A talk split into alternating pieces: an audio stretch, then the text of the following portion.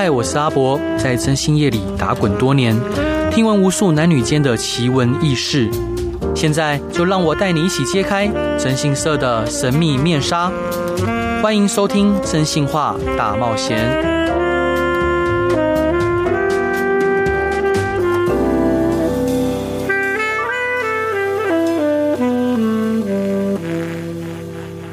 各位亲爱的听众朋友，大家好，欢迎回到飞碟电台，收听由我征信社阿仔所主持的《真心话大冒险》。今天邀请到的呢，是我聪明、可爱、幽默、风趣的好伙伴 CC。Hello，我 CC，我有幽默风趣吗？嗯，你跟我什么劲？嗯，有吧，有吧，想超久。是。呃，之前有跟各位分享过有一个案例啊，就是我们有一个当事人长得非常非常的可爱，他有呃非常立体的五官，然后坚挺的鼻子，然后他也非常的有一份正正当的工作，然后非常娇小，皮肤白皙，就是一个嗯。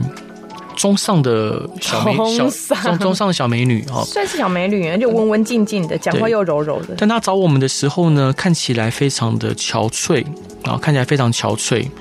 为什么憔悴呢？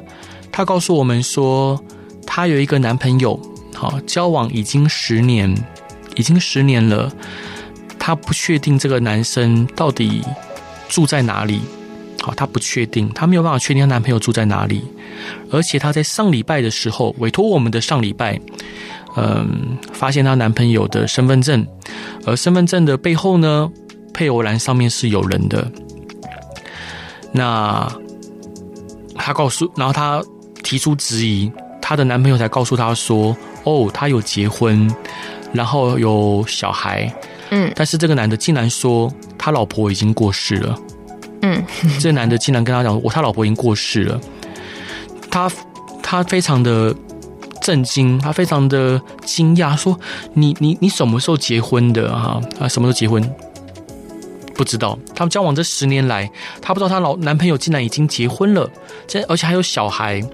然后，呃，他就像是一个肉做的。”玩具一样啊，是她男朋友呃泄欲的对象。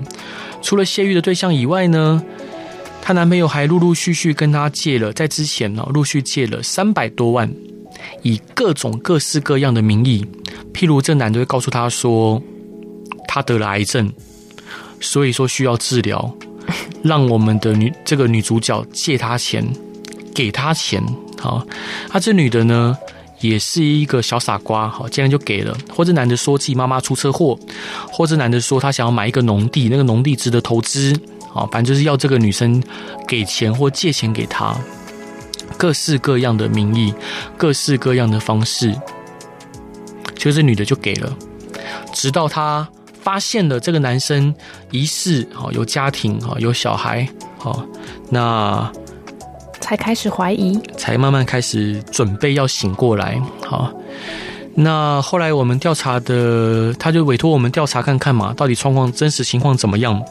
我们调查结果呢，就发现哇，这个男生。老婆根本就还没死啊，根本就还没死啊。那如果说今天他老婆死了，照理讲身份证后面是呃配偶栏是空的才对啊。反正总之他老婆没死，老婆没死，活得好好的啊。然后两个两个小孩呢也活蹦乱跳的，健健康康。那我们的客户呢，就是他那个男的兴之所至啊，每两个礼拜一次啊，三个礼拜一次就找他打打炮啊，然后跟他拿钱。那这女生呢？其实工作辛辛苦苦哦，这所有存的钱哦，从二十二岁到现在三十二岁，所有存的钱都被献给这男生，都被这个男的拿走了，一毛不剩。好，只差还没去借钱。嗯，那这这个女的，就是因为知道知道这些事情，她难过的无法工作。好，这男的还不断传讯息要她赶快去工作，为什么？因为这男的知道他们公司年终奖金还不错，好，他想要跟他拿这笔钱。就是有这样的人啊，就是有这样的人。其实每一次听到像这样的案例跟故事的时候，哇，我觉得很不平衡。你是羡慕男生是不是？呃，你你你要说不羡慕是骗人的。怎么会羡慕？呃，这些羡慕并不是说我也想要别人这样对我，而是我知道赚钱有多么的不容易。对，对，像像其实，呃，我我这我我几乎从二十二岁到现在，我休假已经整整十六年了。这十六年，我我休假的日数的天数可能不到不到不到三十天，嗯，不到三十天。然后我我其实自己蛮蛮节省的，就是嗯。呃我也很少开销，很少开销，也蛮节省的一个人。所以其实对我来说，赚赚钱是一件要花，呃，就很拼命，要照才才能做到的事情，嗯、而且要照照顾我的公司的弟弟妹妹，要照顾我的家人，然后要照顾呃，就是身边的一切。那其实是很。要要很拼命才能做到的事情，但总是有这些人，他们可以透过各种方式的诈术，唾手可得，对，就就可以轻易的拿到这些钱财，然后挥霍。当然，像这个案件里面，我们调查结果就是，这个男的他不只有我们当事人一个对象啊，嗯，他还有其他的 B 女、C 女啊，只是说这个当事人呢，呃，就是是不是唯一被拿钱的？好，那这个我们还在还在想办法了解。所以当我听到。这些案例的时候，我会觉得就是会不平衡，嗯，我会觉得凭什么？就是为什么他们可以这样子？为什么他们有这番好口才，却不愿意认真工作？你不觉得他们都会用一套话术，然后去让人家心甘情愿为他们付出？嗯，对啊，然后让他们觉得说，哇，我真的好想照顾你哦，你真的好可怜。然后我们财产财务是一体的，我们所有开销都是一体的，我愿意为你付出这一切。嗯，你不觉得他们很厉害吗？很厉害，我做不到哎。呃呃，我我相信其实像我，我们都应该都有能力这样做，我们都有能力这样，但是我们做不到。就是我有能力，我们有能力这样开口就会说不出口了。对，我们说不出口啊，对，因为我们不愿意去去嗯去伤害别人，或者是去让别人为我们做这样的事情。就是我就觉得说，他们到底是为什么会愿意，跟怎么会敢这么做？是因为这些人真的太傻，傻到他觉得说，哦，我借的有一太容易借了，赶快只无止境借下去，还是他们本来就蓄意接触呃接近这些人的？像这个案例里面，他他说是因为朋友介绍认识的，所以他应该不算蓄意吧？那他是不是这些人就是会有一个特质，让人家觉得他很很很善良，很好骗？我们当事人吗？对，太傻吗？好，回回到这个问题，就是我相信很多当事人，就是尤其以女性居多了哦，嗯，男性也男性的客户也有，这些女性她有一个特质，就是她们都把自己当成女主角。而且是那种悲剧电影或悲剧连续剧里面的女主角，他们会觉得听到说哇天哪，我男朋友现在得癌症了，好，我要照顾他。我男朋友现在生意失败了，我要帮他。我是他的贤内助，我是他的呃另外一半。他们没有认清自己的角色，他们很很感觉他们沉浸在，不是感觉，他们就是沉浸在她男朋友给她的这个脚本里面。嗯，他们也在享受这个角色。什么角色呢？女主角，悲剧，然后无条件的奉献、牺牲、伟大。他们享受这些人设，就是，嗯、呃，他们，他们这个这个他这些男这些男孩子给他们的这些脚本，他们也乐在其中。好，直到像我们这个客户，在刚接触我们的时候，甚至他有些讲一些很愚蠢的话，嗯，譬如他可能会说。啊，搞不好我男朋友真的得癌症，搞不好我男朋友说的是真的，他老婆搞不好真真的刚过世，只是他因为奉子成婚，他会想各种脚本替那个男的开脱，嗯、因为他。他就很享受这样的剧本，因为他享受这个剧本，他才从这个剧本里面去衍生各种各式各样的借口、支线、支支线剧情，嗯，然后替这个男生开脱，然后设想各种可能。当我直接告诉他说：“你男朋友就一定是怎么样？”因为他那时候还没有接调查委托嘛，对，我我觉得说你根本就不用查，你男朋友就一定是骗你的，嗯，就直接让我帮你，就让我帮你把钱讨回来吧，嗯，他就说：“可是我觉得他可能还是没有骗我呢，他。”怎么会他骗我骗十年呢？嗯，所以其实他们最最大的问题是，他们享受这个剧本，享受这个角色，然后他们也沉浸其中。嗯，可能我可可是我觉得他们可能会觉得自己已经付出了十年，毕竟十年很长。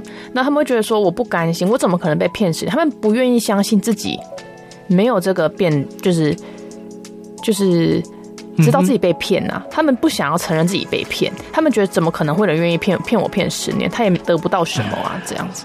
哎，是，我觉得是。呃，对，你说要去正正视自己的错误是困难的，对、啊，是困难的，不然对任何人来说都是一样。所以像这样的案件，我我其实也蛮喜欢，蛮喜欢接的。嗯，我知道，就是正义感。哎，不要说正义感，就是呃，我会很，我会告诉我的客户哦，就是说接下来哦，希望他可以让我帮他把这个钱讨回来哈，然后同时，哦，同时。呃，我也会让这个男生哦，这个就是这些这些欺诈欺诈别人，把别人的血汗钱、辛苦钱拿来挥霍哦，然后把别人的呃身体啊当当成玩具的这些，不管男性或女性啊，呃，我会想办法让更多人知道他的恶行恶状，让他社会性死亡。真的，每次你讲出社会性死亡，真的我都觉得鸡皮疙瘩。我我我很喜欢这样做，因为呃，可能听众朋友想说啊，为什么不不直接报案就好了？什么的哦，报案的话，如果对方熟知法律了哦，最后可能会被打打成借贷关系。嗯，要告诈欺哈，很难成立，很难成立。然后就算就算今天嗯，委托人他今天要跟对方吵闹，对方也只会视而不见。嗯，因为我们委托人。像不要说委托人，就所有在这样的关系之中，呃，比较弱势的那一方，他其实任何的反击言语哈，或者是所有动作，几乎都是无力的。那如果对方刚好又懂一点法律呢？哇，那更惨。哦，他钱非但拿不回来，搞不好还会被。对，譬如说他可能有私密照片被拿来威胁，要更多钱。好、嗯，或者是他可能今天呃有一些呃把柄在对方手上，或他可能今天说的话好被被对方卡康，呃后面提出更多告诉。嗯，这段想分享给大家的歌是张惠妹的《我恨我爱你》。好，那个有一句话叫“由爱故生忧”。由爱故生不，若如若离于爱者，无忧亦无怖，就是很多的痛苦、忧惧，嗯，啊、呃，害怕，都是从爱而来。我们一起来听张惠妹的这首歌。各位亲爱的听众朋友，大家好，欢迎回到飞碟电台，收听由我真心是阿宅所主持的《真心话大冒险》。今天聊到的主题，像嗯，这通常每个案件我们都会取案名，那这个案名呢叫做“十年癌症”。这男生呢？长得高高壮壮的，宣称自己说宣称自己得了十年癌症。我们这客户呢，这个女主角竟然就这样子信以为真，傻傻的奉献自己的青春、肉体跟金钱，整整十年，把所有辛辛苦苦赚的钱存了三百万，好，陆陆续续的给了这个男的。那像这样的案例屡见不鲜，这些男这些不管是男的女的，他们霸占了别人的青春，霸占别人最精华的时候，然后挥霍着他们的青春，然后拿他们的钱，挥霍他们的钱，然后让他们无法去跟其他人正常好好的在一起。当我跟这名客户在聊天的时候，我问他：“你会想要有一个家庭吗？”因为他年纪也也到适婚年龄了嘛，三十二岁了，啊，你会想要结婚吗？他说他想，他想结婚，他也想要帮心爱的人生个孩子，啊，但是你看，如果说今天他跟这男生继续纠缠，他有办法吗？我相信没有，我相信没有，这个男生会成为他一辈子的梦魇。如果没有任何人能帮他，这男生会成为一辈子的梦魇，嗯，演在他的心头，然后他会无法的、无法正常去跟其他人交往、相处在一起。那很多听众朋友再次，就像上一段我跟各位分享，听众朋友可能问说：“啊，就报警就好了哦，报警那个无法成立哦，因为最后可能会被讲讲成借贷关系，啊，最后被讲成赠与关系啊。”呃，你说要把它以诈诈欺罪论处哦，那个其实是有一定的难度的。嗯，加上我们当事人也不知道怎么收证，不知道怎么样保护自己，所有的过程也没有任何的借据，然后很多钱都是用现金啊，当然有些是汇款，也很多钱是用现金。然后当初在给予的时候都是用呃对话，当事人也没有想到说要录音。好，所以遇到这样的案件怎么办呢？好，第一个，我们遇到这样的案件的时候，我们要做的事情就是让我们当事人有病视感，让他可以彻底醒过来。所以，当我们呃，像我们其实老实说，像这样的案件，别的征信社并不会去做，因为他们不懂怎么做，嗯、他们也没有那个正义感，或没有那一个使命感去为客户去排忧解难，他们只想从客户身上拿更多的钱。那像以我个人来说，我处理这样案件怎么做？第一个，我必须要确保客户跟我是同一战线的，所以我要让他彻底的醒过来，我要让他有病视感，我要让他知道说现在状况是。不容乐观的，对，好，所以我就要帮助客户去收证，收证这个男生，像以这个案例来讲，证明说他确实是有老婆的，证明他确实有别的家，证明这个男的癌症是骗他的，他非常活蹦乱跳，完全没有任何的癌症的状况，证明他的妈妈呢也没有被车撞到过，然后家庭一切的和乐正常，啊，然后证明这个男的其实非但如此，他身边还有其他的外遇对象，而他只是其中一个。让他看到这些画面，让他看到这些影像，让他知道这些讯息，让他可以醒过来。好，因为他毕竟不是笨蛋，他只是催眠自己，他只沉浸在这个故事的脚本里面，只是这个呃悲剧的故事里面，好，就是好像男男主角得癌症的这个故事里面，转化成原来男男男主角是一个骗子，是一个诈欺犯，而诈欺的并不是刑法上定义的诈欺犯，而是一个情感上的欺诈的呃的的坏蛋哦。所以，第一个要做的是让我们当事人有病识感，醒过来。第二个，我要让当事人知道可以怎么收收证，取得更多的证据。因为不只是我们要做，呃，我因为像这个这个当事人陆续借他的这个三百万，啊，我要教他怎么样去拿回来，拿回来，嗯，要拿回来，师出有名嘛。你今天这男的可以不认账啊，说我根本没有跟你借过这些钱啊。所以我要让这个女的好想办法去套这个男生的话，进而。呃，截图跟录音下来，对，有一些有凭有据的东西。啊，譬如说，可能男生要跟他再借钱嘛，他对女的讲说啊，那你当当初，呃，跟我借那个钱，你不是说是什么原因跟目的吗？让这男生在没有防备情况下，说出一些话，嗯，打出一些字，然后甚至可能是男生传一些之前的图片，嗯，然后进而让我们的委托人他可以得到这一些筹码，得得到这些证据。我拿到之后，我就可以代替我的委托人去跟对方谈判、谈判、协商，嗯、甚至去恫吓他、威吓他。嗯，好，跟但各位跟各位报告，就是我从来不会让我的委托人吃上官司，从来不会。一件都不会，没有任何一件。我替我各式各样的委托人解决过各式各样无数的问题啊，不管是替他们教训对方，替他们讨回钱，然后替他们处理事情，我从来没有让任何一个委托人吃上官司。我知道怎么保护我的委托人，我知道怎么样让对方拿我们没皮条。嗯，遇到像这种恶人哦，有一句话叫“恶人还需恶人磨”。嗯，我不是什么好人，我很乐乐乐意替我的委托人，替我们当事人去磨这些人。所以呢，像我接到这委托之后呢，呃，第三步就是替我们当事人去跟对方讨钱。对，好，用各式各样的方式去让对方愿意把钱的一部或全部还给我们的当事人。其实像类似像这样的情况的时候，呃，如果不是我们去出面处理，嗯、我们当事人要去跟对方要钱，那根本是如超难，是像缘木求鱼一样，但是没有任何能力要到这钱的，对方根本看他不起。嗯，啊，那。对方过得很滋润，有钱，因为他透过各种方式，也不是从我们当事人身上骗钱呢，从其他人身上也应该也在拿一样拿方式去拿钱，因为他根本不想工作。当当这这些人已经欺诈别人习惯了，他们习惯从别人就好像杜鹃杜鹃鸟一样，就好像那杜鹃鸟，杜鹃鸟怎么样呢？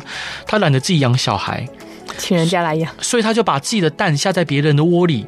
对，下别人的窝里，然后呢，当他的他自己的雏鸟孵化出来之后，他雏鸟比较大只，他会把原本那个家庭那个鸟窝里面的蛋把它推下去，嗯，然后。他会发，会模模拟，就是呃，就是会模拟雏鸟的叫声，嗯，让别的鸟去喂养喂养它，去喂养它。而那个杜鹃鸟夫妻呢，他爽完之后，嗯、他没有负任何抚养责任，他们就让别人去负担他人生应尽的责任。嗯，对，坏，好好笑，超坏，对。这些人就是坏。那当然，像这个案件里面，如果我帮客户把钱讨回来之后，在下一步，好，我就是要想办法让这个男的社会性死亡。就是怎么做呢？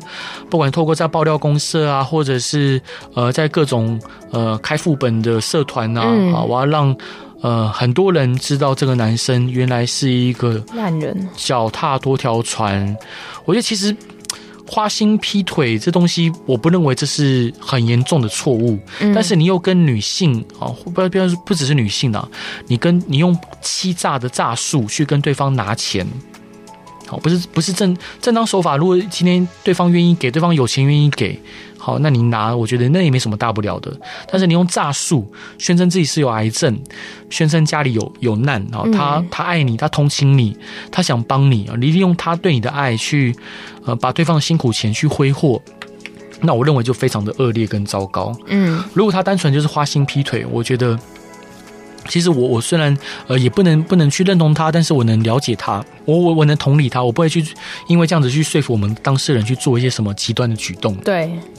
但如果今天这个客户的呃男朋友是用诈术的方式去做，用骗的，好，那我很乐意去替我们当事人出口气。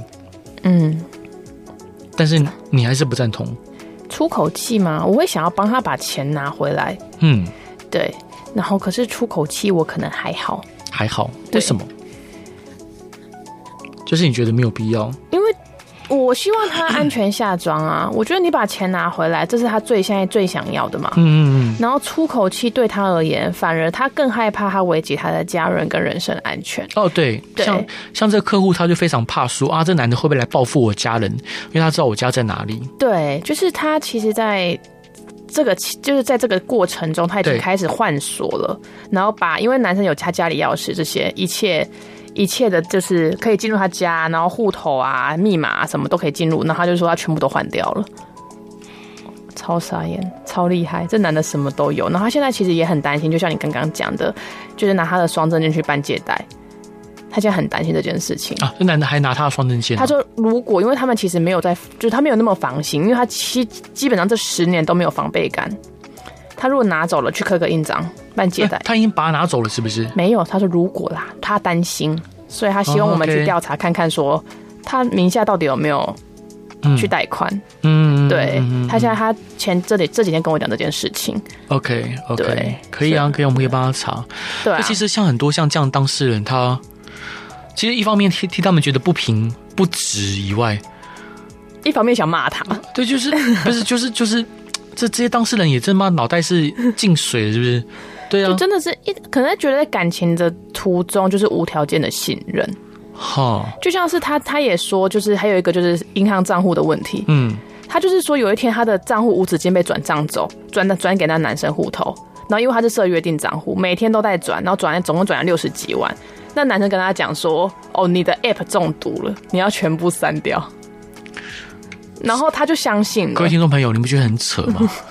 这些这些就是我们我们的日常，你知道，我们常常遇到这样的傻客户，然后这傻客户在跟我们讲的时候，还讲的说：“啊，我觉得，我觉得中毒合理啊，合理啊，合理啊！天哪，妈呀！”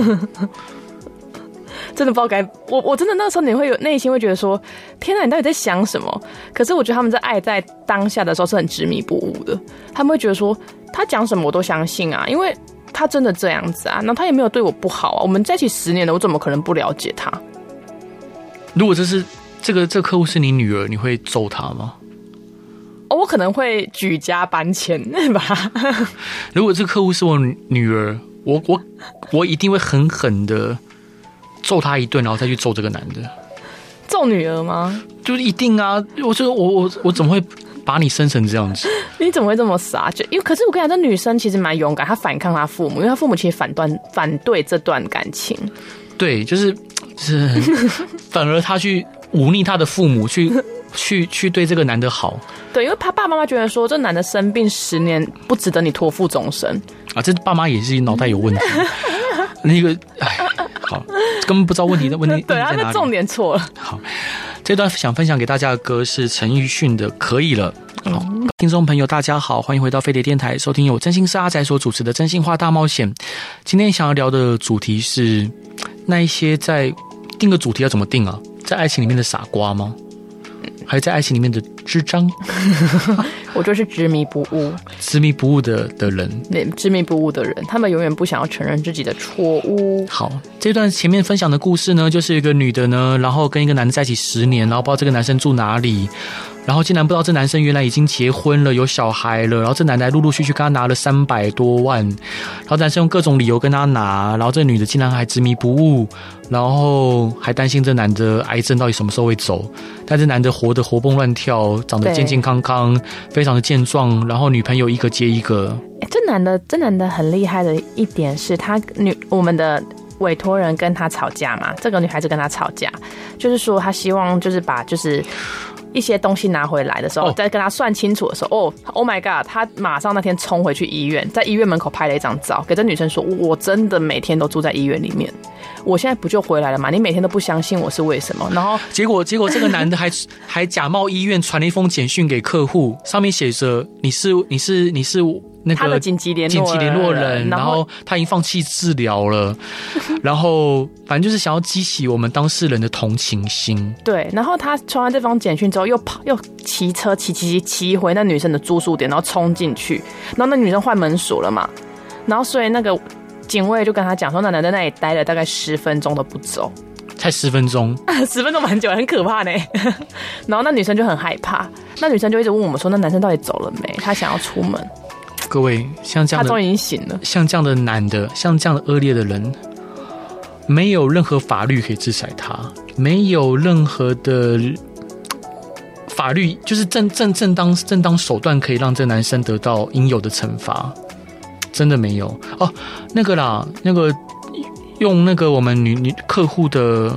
那个网银去转账这部分是可以，这是犯法的，这是犯法，这是可以制，这，这是可以制裁的。然后后来男生就女，因为男生就说：“哎、欸，这个真的是中毒，那这些钱我会再转回去给你。”但没有，但没有。那女生后来又问他说：“那这个这笔钱到底去了哪里？很多钱，六十几万呢？”他说：“哦，因为我保险要到期，我先拿去缴我的保险了。”讲东啊，什么什么神法财 什么东西啊？我也想有人帮我缴保险。不是啊，这超超话，这这这真的超级。这女生就觉得哦，就她就会这样子，哦，好像哪里怪怪的啊，好像又有点道理。哪里有道理啊？怎么怎么都没有，怎么都没有人帮我缴保险呢？就是是个傻瓜。就是当时我觉得他们在爱的途中，真的就是。很很享受吧，我应该是说真的，这男的可能对他很好，可能真的让他有恋爱的感觉，嗯，然后让他觉得哦，这一切都很自然。哦，我跟你财务没有分开，我们就是一起的，毕竟我们以后会结婚，会给他一个美梦。在二零一三年的时候，我接到一个案件啊，一个案件就是有一个客户他呃委托我调查他的前女友现在交往对象是不是 OK 的人，嗯，如果是，他就要祝福他。然后如果不是的话，他希望他那如果他想一开始想知道是不是啦，嗯，那我们就开始帮他调查。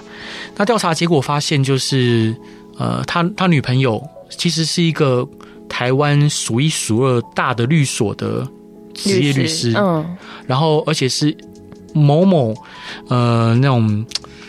哈佛等级的国外大学的哦，就常春藤学院的那一种，对，但是在欧美，在欧美，在欧美，欧美了解了解。的的，也是高知识分子，对的的硕士，嗯，硕博士哈，然后后来跟一个男的在一起，嗯，那这个就是根据他，因为他们他跟前女友还有联络嘛，前女友会跟他讲说，我现在在一起的对象是很赞的人，很厉害的人，认识很多法官，认识很多检察官，然后呃，又是那时候蔡英文还没有当。总统那时候还没当，哎、欸，已经当了吧？哦，当了，当了吗？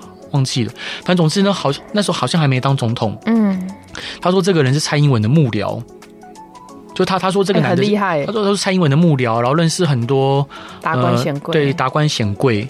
好，那我们就开始调查，调查之后发现，发现他们约会的地方在台中，呃，靠近东海大学那边的一个小套房。为什么？就住一个很破旧的小套房，就连电梯都会叽叽嘎嘎，是上上升的时候叽叽嘎嘎发出声音那种，就是连连社区维护都很糟糕的。嗯，然后那个套房可能进去可能不到不到不到不到十平吧。嗯，我说奇怪，你你这么这么的这么厉害的这么厉害的人，然后对啊，你怎么会住在这样子的鬼地方？嗯，那我就继续开开始调查嘛。因为这男的说自己是某某海产店的，就是连连锁海产店的少东。嗯，然后我就进一步调查，调查之后发现不是，他其实是一个孤儿。这个男的是一个孤儿，好突然。对，是在那个彰化那边一个一个农农，就是乡村出来的孤儿，小时候是受教会的接济长大的。嗯，就是连连呃阿公阿妈可能都很少在他身边那种。那后来我就有一个木马叫彩虹桥，嗯，我就在那个男生的电脑里面装这个木马。嗯，我就看到他跟这个客户的老前女友的所有对话。嗯，这男的跟他讲说啊，这就是就不断灌迷汤啊。但其实这个男的确实读很多书，嗯，他读很大量的书，这些书给他力量，就是让这个男生讲讲讲话讲出来言之有物。嗯，所以他可以骗到这样的女生。嗯，他就跟这女的讲说，接下来我们想要做什么做什么，我需我需要我需要你跟我一起圆梦。比如说他们讲说我要买房子啊，买房的基金啊，这女生就陆陆续续拿给他好几百万，嗯，就拿给他了，真，真好，哎，对，真好，真好。后来我就决定说要让这个男这个事情再再出爆爆出来，好爆出来。后来我调查结果发现，这个男生一样是跟好几个女生有这样的性行为，好有这样的行为，不管是借贷啊、肉体行为啊，跟好几个女生。那时候我在 P D 上面有发，他至少跟三四个女生有这样的状况。他们都长很帅吗？他长得非常不帅，非常的无害，我只能说长得无害，好斯斯文文的无害的一个人，嗯、但他确实舌灿莲花。嗯啊，然后第二个是我发现这男生是诈欺通缉犯。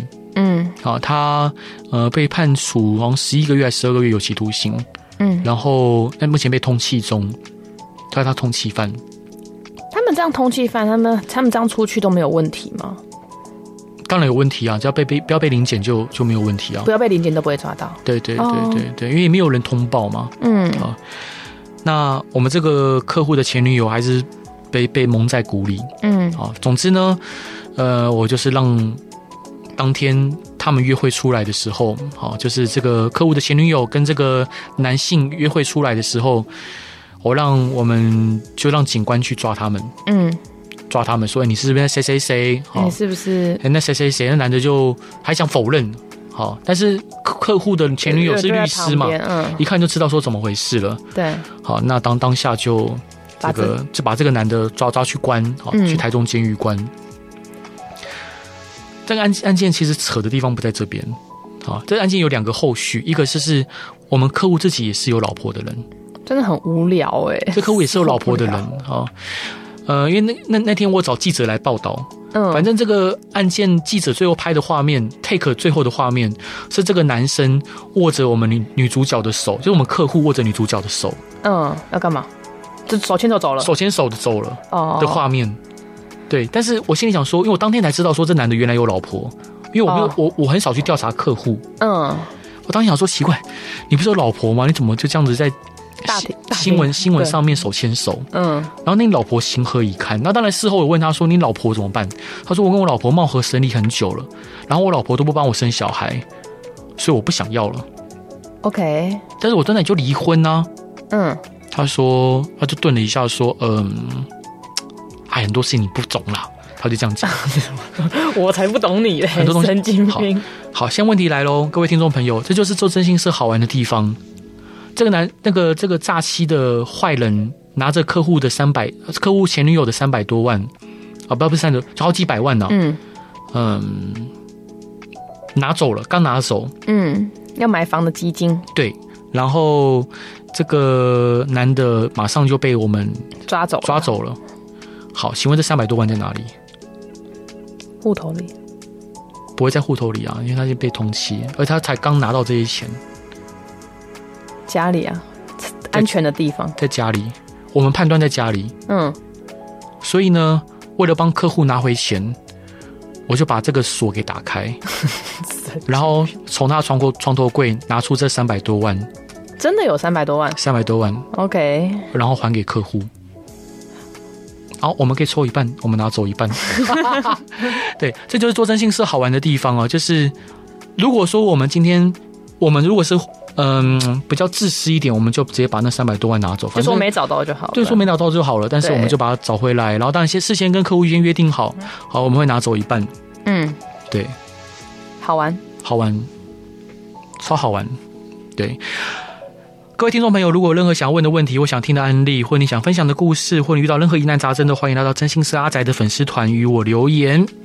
然后最后一段想分享给大家的歌是美秀美秀集团的小老婆，是一首很可爱的歌。嗯，对，那我们先听首歌，大家拜拜。